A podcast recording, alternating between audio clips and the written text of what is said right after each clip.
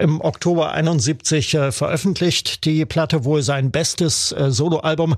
Er selbst sprach damals selbstbewusst, dies sei sein persönliches Sgt. Pepper, also der, der Höhepunkt. Ja.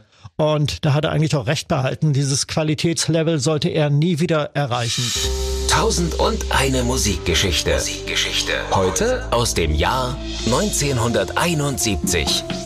Und hier sind wieder die beiden Musikverrückten. Hallo. Lutz Carsten. Stolberg ist da. Und Carsten Richter. So ist es. Schön, dass ihr wieder dabei seid.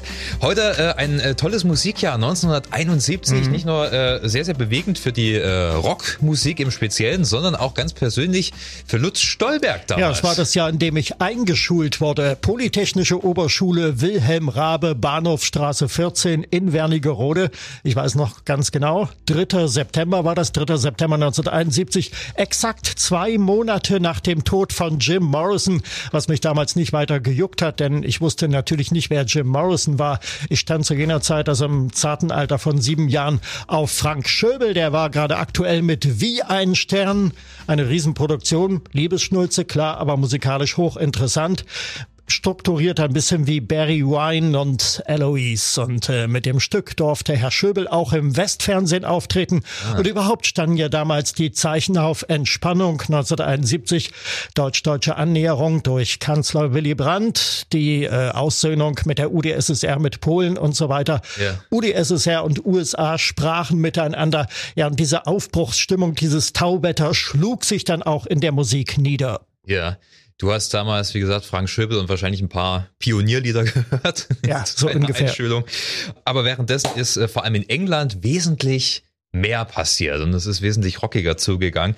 Es sind großartige Alben rausgekommen, 1971. Ja, 1971, es war das Jahr eins nach den 60ern, also ein Jahr des Aufbruchs mit großartiger Musik. Zunächst herrschte ja allgemeine Katerstimmung nach mhm. dem Kollektivrausch der wilden 60er. Die Toten, die teuren Toten, Brian Jones, Jimi Hendrix, Janis Joplin und Al Wilson. Dann die Trennungen, die Beatles hatten sich getrennt, mein Gott. Ebenso Simon and Garfunkel und die Bee Gees standen vorübergehend vor dem Aus. Es stellte sich die Frage, Co vadis Pop, wohin würde sich die Musik entwickeln? Und in den Katzenjammer der allgemeinen Agonie, da strömte plötzlich eine Vielzahl von Bands und Interpreten, die teilweise schon populär mit starken künstlerischen Leistungen den neuen Weg vorgaben. Progressive, Art Rock, Glam Rock, Classic Rock, Heavy Metal, das alles stand auf dem Plan und es waren bezeichnenderweise überwiegend britische Bands. Gutes Stichwort. Also wenn ich an das Jahr 1971 denke, ähm, dann fallen mir spontan Pink Floyd ein mit Metal, Led Zeppelin mit mhm. ihrer vierten LP und genau. äh, auch ganz besonders The Who. Who's Next? Ein Meisterwerk sollte ja ursprünglich anknüpfen an Tommy, also ein weiteres äh, Song-Oratorium, also Rockoper werden. Von 69, äh, ja. Ja, Lifehouse sollte das Projekt ursprünglich heißen. Ja, sehr interessantes Konzept. Also äh, Mastermind äh, von The Who, Pete Townsend, der hatte sich da ja so eine, so eine Dystopie ersponnen, dass die Leute bloß noch zu Hause oder unter der Erde leben und über so ein Netzwerk miteinander verknüpft sind, mhm. so wie ich das verstanden habe. Also schon ein kleines bisschen prophetisch hat er das Internet vorausgeahnt. Ja, und also, dass man sein Haus nicht mehr verlässt und bloß noch kommuniziert über so ja, stumpfsinnige Unterhaltung und irgendwie kam das nie so richtig gut an bei seinen Bandkollegen, oder? Ja, das ist richtig. Äh, also die befürchteten die anderen drei, dass ähm, die Who ihr Publikum vergraulen, wenn sie jetzt zu intellektuell werden. Also gleich nach Tommy da die nächste Rockoper liefern. Und äh, das Lifehouse-Projekt, es gab ja ähm, schon äh, Outtakes davon, also Songs, die noch unfertig waren, die darauf hindeuteten, wohin die Reise gehen sollte.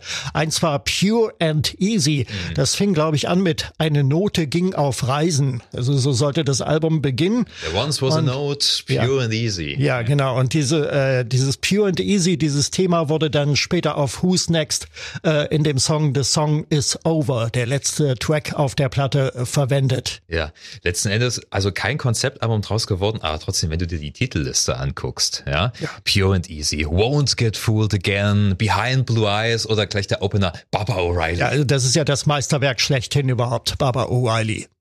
Pete Townsend, das ist ja so, ist ja so ein Bastler. Ja, der hat ja erstmal ganz viele Demo-Tapes mhm. produziert bei sich im Heimstudio und das dann der Band vorgespielt und die haben dann letzten Endes das draus gemacht, was so spektakulär auf, auf, auf dem Album verwirklicht wurde. Und er hat da erstmal auch sehr viel mit Synthesizern experimentiert. Ja, genau, also gerade bei Baba O'Reilly, dieses berühmte Intro Und ähm, zum Titel soll man vielleicht noch sagen, also ähm, Baba O'Reilly ist angelehnt an Meher Baba, seinem damaligen Guru, mhm. Townsends Guru und Terry O'Reilly, das war so ein Minimal äh, Music. Ja, Minimal Music, genau, ein amerikanischer Minimalist und äh, man kann sich auch das Original von ihm anhören, das erinnert so ein bisschen an das Intro von Baba O'Reilly, ja, dieser Synthesizer Loop, der hat so, äh, so eine Signalwirkung. Ich erinnere mich an mein erstes Who-Konzert 1997 in Berlin, Deutschlandhalle, da wurde Quadrophenie am Stück gespielt, als dann im Zugabeteil ähm, die ersten Töne von Baba O'Reilly kamen, dieses Synthesizer-Motiv. Da ging's mir eiskalt den Rücken runter und das Publikum schrie auf ah, und so. Also es war eine sagenhafte Stimmung damals. Ja. Bei Won't Get Fooled Again ist es ja noch ausgedehnter. Ja. Der, der, Titel geht ja, glaube ich, sechs oder sieben Minuten lang und du hörst permanent diesen Synthesizer im Hintergrund wabbern und dann trotzdem mhm. noch diese, diese Rock-Energie. Also ich finde, das ist eine geile Kombi. Ja.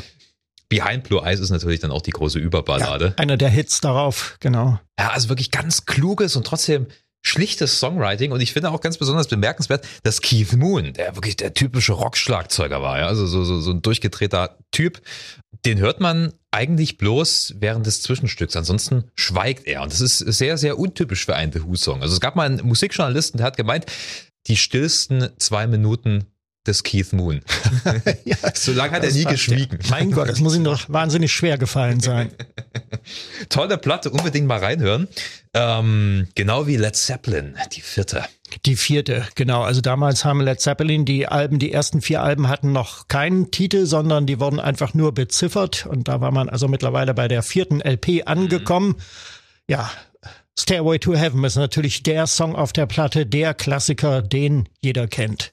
Ja, und darüber hinaus, also mein Lieblingstitel ist, glaube ich, When the Levy Breaks. Mhm. Das ist ein, äh, eigentlich ein Blues-Song. Das ist, also Led Zeppelin haben ja im Laufe ihrer Karriere, vor allem in den frühen Tagen, sehr, sehr viel Blues-Songs adaptiert. Äh, einige sagen auch, sie haben Riffs geklaut. Mhm. Aber das Original haben sie da schon sehr verfremdet und es lebt vor allem ähm, von John Bonhams Schlagzeug, dieses, ja. dieser fette Hall, der da drauf ist.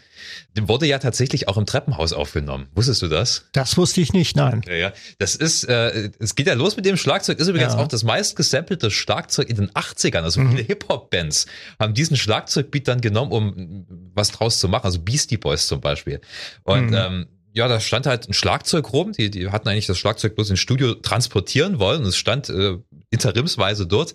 Und Bonzo hat sich dran gesetzt, bisschen gespielt und alle meinten, das klingt geil, das nehmen wir so auf. Und sie haben auch tatsächlich keinen Hall oder sowas nochmal ja. hinzugefügt. So entstehen Meisterwerke, ja. Going to California ist auch drauf. Das ist eine sehr schöne Ballade, nur Akustikgitarre und der ja. Gesang von Robert Plant. Und uh, The Battle of Evermore ja. mit, uh, wie heißt die Gastsängerin? Sandy, äh, Sandy, Sandy, wie hieß sie nochmal? Sa Sandy Denny. Ah, Sandy. Denny hieß sie. Ja berühmte Folksängerin damals und die hat da also auch reingepasst wie die Faust aufs Auge in ja. diesen Song. Eins der wenigen Duette, oder? Wenn, wenn ja. nicht sogar das einzige Duett, was, was jemals äh, Led Zeppelin äh, fabriziert haben. Ich finde lustig, dass ähm, vor allem Stairway to Heaven der große Led Zeppelin-Hit mhm. geworden ist, obwohl das nie als Single rausgekommen ist. Ist nie als Single rausgekommen, genau. Ist ja eigentlich mit seinen sieben Minuten noch was auch nie wirklich Single-tauglich, aber trotzdem ikonisches Gitarrenriff. Ja bis heute übrigens äh, verpönt, wenn ihr in einem Musikgeschäft seid und, und da mal eine Gitarre oder sowas testet, spielt nicht Stairway to Heaven. Macht jeder. Das ist, das, das könnt ihr nicht mehr hören dort. Also Deep Purple und, und Led Zeppelin ja. Äh, ist ein No-Go in Weil Musikgeschäft. Deep Purple ist das Problem mit dem Keyboard wahrscheinlich von John Lord, dieses Motiv ja. von Child in Time. Das spielt auch jeder. Das und dann natürlich äh, Smog on the Water. Die berühmten drei Akkorde. Ähm, Led Zeppelin hatten sich ja damals, und da sind wir wieder bei dem Thema, ähm, dass sich die vor allem englischen Bands äh, ja in eine etwas experimentelle Richtung entwickelt haben, mhm. da natürlich auch mit neuen Sounds beschäftigt. Also es ging ähm, weg von diesem typischen Blues-Gerumpel. Der Sound wurde auch ein bisschen besser produziert, habe ich das Gefühl. Mhm. Ähm, und dann natürlich auch mehr so folkloristische Elemente. Ja.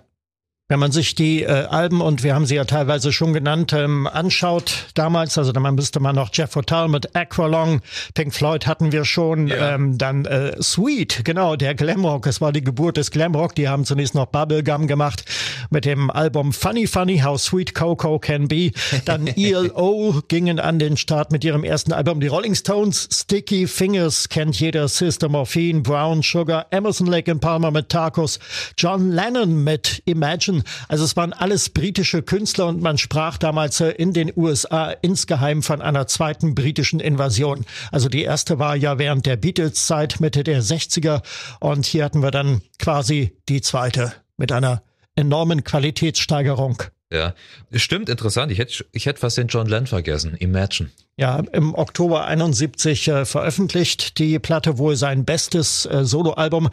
Er selbst sprach damals selbstbewusst, dies sei sein persönliches Sgt. Pepper, also der, der Höhepunkt. Ja. Und da hat er eigentlich auch recht behalten. Dieses Qualitätslevel sollte er nie wieder erreichen. Produziert noch in England das Album mit Hilfe von Phil Spector, dem berühmten Produzenten, der vor kurzem gestorben ist. Mhm. Und ähm, ja, nachdem die Platte fertig war, ist John Lennon dann mit Yoko Ono nach New York City übergesiedelt. Also als die Platte ein Renner, ein Hit wurde, da war er schon in Amerika damals. Ähm Pink Floyd, äh, darüber möchte ich gerne mal noch ein bisschen sprechen. Medal. Ja. Das ist ja für die Band auch so ein wegweisendes Album gewesen. Ist auch eine meiner Lieblingsplatten, äh, muss ich sagen, Scheibe zum Durchhören. Auf der zweiten Seite Echoes, dieses äh, ja. epochale, elendlange Werk. Dann auf der ersten Seite haben wir One of These Days, ganz bekanntes Instrumental, das Pink Floyd also bis zum Schluss auch bei Live-Konzerten gespielt haben. Also selbst als sie ohne Roger Waters äh, auf Tour waren in den 90er Jahren, da ja. gehörte das auch regelmäßig dazu. Selbst Roger Waters spielt das auf seinen Live-Konzerten gerne mhm. mal. Ähm, es ist ja unheilschwangeres Stück, ja. Das, da wird ja eigentlich nicht gesungen, da hörst du ja bloß diese, diese eine äh, verzerrte Textfrequenz. One of these days I'm, I'm going, going to, to, cut you into little pieces. Eines Tages äh, schneide ich dich in lauter kleine Stücke oder hacke ich dich in lauter kleine Stücken. Ja, mein dann, Gott, wie martialisch. Dann geht dieses geile ähm, Slide-Gitarren-Solo von David ja, los. Ja. ja, aber ähm, ich glaube gerade Echoes, dieser mhm. äh, lange Track, der hat dann schon sehr viel vorausgenommen, was dann in den den späteren Jahren bei Pink Floyd noch kommen sollte, weil das war wirklich so dieser Pink Floyd Sound, der dann in den 70ern ähm, sehr dominant war. Ja. Also melancholisch, interessante Akkordsequenz und dann natürlich ähm, sehr gut arrangiert. Also das sind ja auch, äh, wie, wie Shine Crazy Diamond zum Beispiel, einzelne Parts, die aber sehr klug ja. aneinander äh, zusammengesetzt sind. Ja. Grundmotiv ist übrigens dieses Echolot, das mal piep, also darauf ist das ganze Lied irgendwie aufgebaut. Ja, das ist interessant. Also die, die, die hatten ja im Studio gesessen und Keyboarder Rick White hat da einfach so Gedanken verloren auf, auf dem Keyboard rumgeklimpert mhm. und sie hatten wohl da auch gerade ganz viel Hall drauf und andere Effekte und das muss wohl so toll geklungen haben, dass sie gesagt haben, okay, dann äh, bauen wir jetzt mal einen Song drauf auf. Ja, genau. Ähm, du hast auch gerade vom äh, Electric Light Orchestra gesprochen, die erste Platte. Ja. Und ich meine, Jeff Lynne ist ja als Musiker auch eine echt spannende Persönlichkeit. Das war ja damals mhm. das gesetzte Ziel. Sie wollen dort weitermachen, wo die Beatles damals mit I Am the Walrus aufgehört haben. Genau. Also Rock mit klassischen Instrumenten, mit klassischen Elementen, ganz viel. Und ähm, ja, sie haben es versucht und es ist ihnen teilweise auch gelungen. Die erste Scheibe, mh, hm, naja, die klingt noch etwas sperrig irgendwie für meine Begriffe, aber das sollte sich ja noch entwickeln. Damals äh, noch dabei Roy Wood mhm. von äh, The Move kannte man den und ähm, eben halt Jeff Lynn, der vorher bei Idle Race gespielt hatte. Äh, beide stammen aus der Birmingham-Szene und taten sich zusammen. Aber Roy Wood verließ dann wenig später die Band, weil er von den Chefallüren von Jeff Lynne ziemlich genervt war. Ich muss ehrlich sagen, die ersten Alben vom Electric Light Orchestra, äh, also ich, ich glaube, sie sind ein bisschen an ihren Ansprüchen gescheitert. Mhm. Ich habe auch mal eine Geschichte gehört, dass sie ihre erste Tournee verschieben mussten, weil sie halt einfach noch nicht gut genug waren. Sie haben einfach das nicht hingekriegt, dieses, dieses, äh, diese orchestralen Sounds auf die Bühne zu bringen. Mhm. Daher kommt ja übrigens auch der Name, also Electric Light Orchestra. Das, das ist ja also ein, oder ein elektrisches Kleinorchester, ja, ja, genau. also so ein Kammerorchester. Und sie haben das einfach nicht gepackt da mit, mit, mit Streichern und so weiter. Das, das ging nicht. Mhm. Also da mussten sie noch mal im Proberaum ein bisschen Nachhilfe machen. Aber immerhin, John Lennon nannte sie anerkennend die geistigen Söhne der Beatles. Das muss Jeff Lynne runtergegangen sein wie Honig. Und du darfst doch nicht vergessen, wo er dann äh, in den nächsten Jahren hingekommen ist. Also Jeff Lynne war ja wirklich dann eine Größe oder ist auch heute noch eine Größe. Absolut. Ich glaube, so richtig gut los ging es erst mit der Eldorado LP von 1975. Da hatten sie dann, glaube ich, ihren Sound gefunden. Oder hatte Jeff Lynn, der Band-Diktator, seinen Sound gefunden. Lass uns zum Schluss mal bitte noch über ein Album sprechen, das eben nicht aus England kommt. Mhm. Und zwar die Doors, LA Woman. Ja, das ähm, posthume Album nach dem Tod von Jim Morrison. Master Morrison hatte sich im Dezember 1970 von der Band verabschiedet. Er wollte nach Paris gehen, also er ging nach Paris. Äh, eine Auszeit wollte er nehmen vom Rock Rummel. Ich glaube, er hatte sich nicht endgültig von den Doors äh, verabschiedet. Es ist überliefert, dass er auch von Paris aus regelmäßig noch mit der Band äh, telefoniert hat. Ja. Aber Mawson wollte erstmal ein Buch schreiben und ähm, das hat er wohl auch getan, aber vor allem wurde ähm, ein äh, der Paris-Aufenthalt ein einziges Trinkgelage. Und da ist äh, Jim Mawson dann ja auch am 3. Juli 1971 äh, gestorben. Sein Dämon zum Opfer gefallen. Ist dem Club 27 beigetreten. Aber LA Woman trotzdem noch mal eine starke Platte. Ja, äh, sehr bluesbetont. Ja. Und äh, mit Riders on the Storm ja. natürlich äh, einer der äh, ikonischsten Tracks. Einer meiner Lieblingstracks, angelehnt an die wahre Geschichte eines äh, Autobahnmörders, der äh, in den 50er Jahren in den USA sein Unwesen trieb, der eine sechsköpfige Familie auslöschte, bei der er per Anhalter mitfuhr und dann auch zum Tode verurteilt wurde. Und diese gruselige Stimmung haben also die Doors dann aufgegriffen, haben diesen Song daran angelehnt. Es hat schon was Elegisches irgendwie und äh, wenn man die Stimme von Jim Morrison hört, ist er überhaupt nicht äh, wiederzuerkennen. Also verglichen jetzt mit mit dem ersten Album oder meinetwegen auch noch mit dem zweiten. Ähm, ja, da war er schon aufgeblüht als fetter Blues-Interpret, wie er sich selber mhm. mal äh, be bezeichnet hat, äh, aufgedunsen von zu viel Suff und wohl auch Drogen. Mhm. Also fassen wir nochmal zusammen.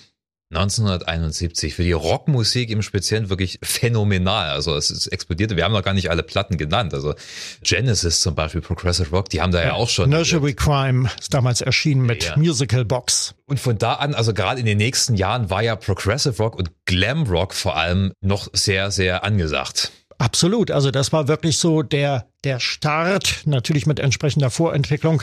Aber das war so der naja, sagen wir es jetzt mal, wenn wir die zeitliche Chronologie anschauen, der Urknall all dessen. Besonder, insbesondere gilt das für Glamrock. Also das war wirklich das Jahr, in dem Sweet, T-Rex und äh, Slate auch so richtig äh, durchgestartet sind. Slate war die angesagte Band der Stunde damals in England. Sechs Nummer eins Hits insgesamt. Yeah. Die ersten zwei 1971. Unter anderem Cause I Love You. Ja, yeah. mehr zum Thema äh, Glamrock ähm, gibt übrigens in der Podcast-Folge über das Jahr 1973. Da haben wir uns auch schon sehr ausführlich drüber unterhalten. Ja, genau.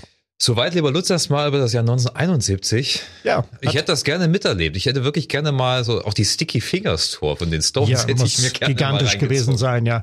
Übrigens, die, ein Großteil der Alben, über die wir gesprochen haben, äh, ist in der zweiten Jahreshälfte erschienen. Also im September, da ging's Schlag auf Schlag. Da kam ein Knaller nach dem anderen. Ja, vorher musste erstmal äh, das, dieses katastrophale Jahr 1970 verdaut ja, werden. Die Katerstimmung. Ja, ja. Gut, lieber Lutz, äh, vielen Dank für deine Expertise. Gerne. Hat Spaß gemacht. Es hat Spaß gemacht. Vielen Dank fürs Hören. Bleibt uns gewogen, bleibt vor allem gesund und bis zum nächsten Mal. Tschüss. Tschüss.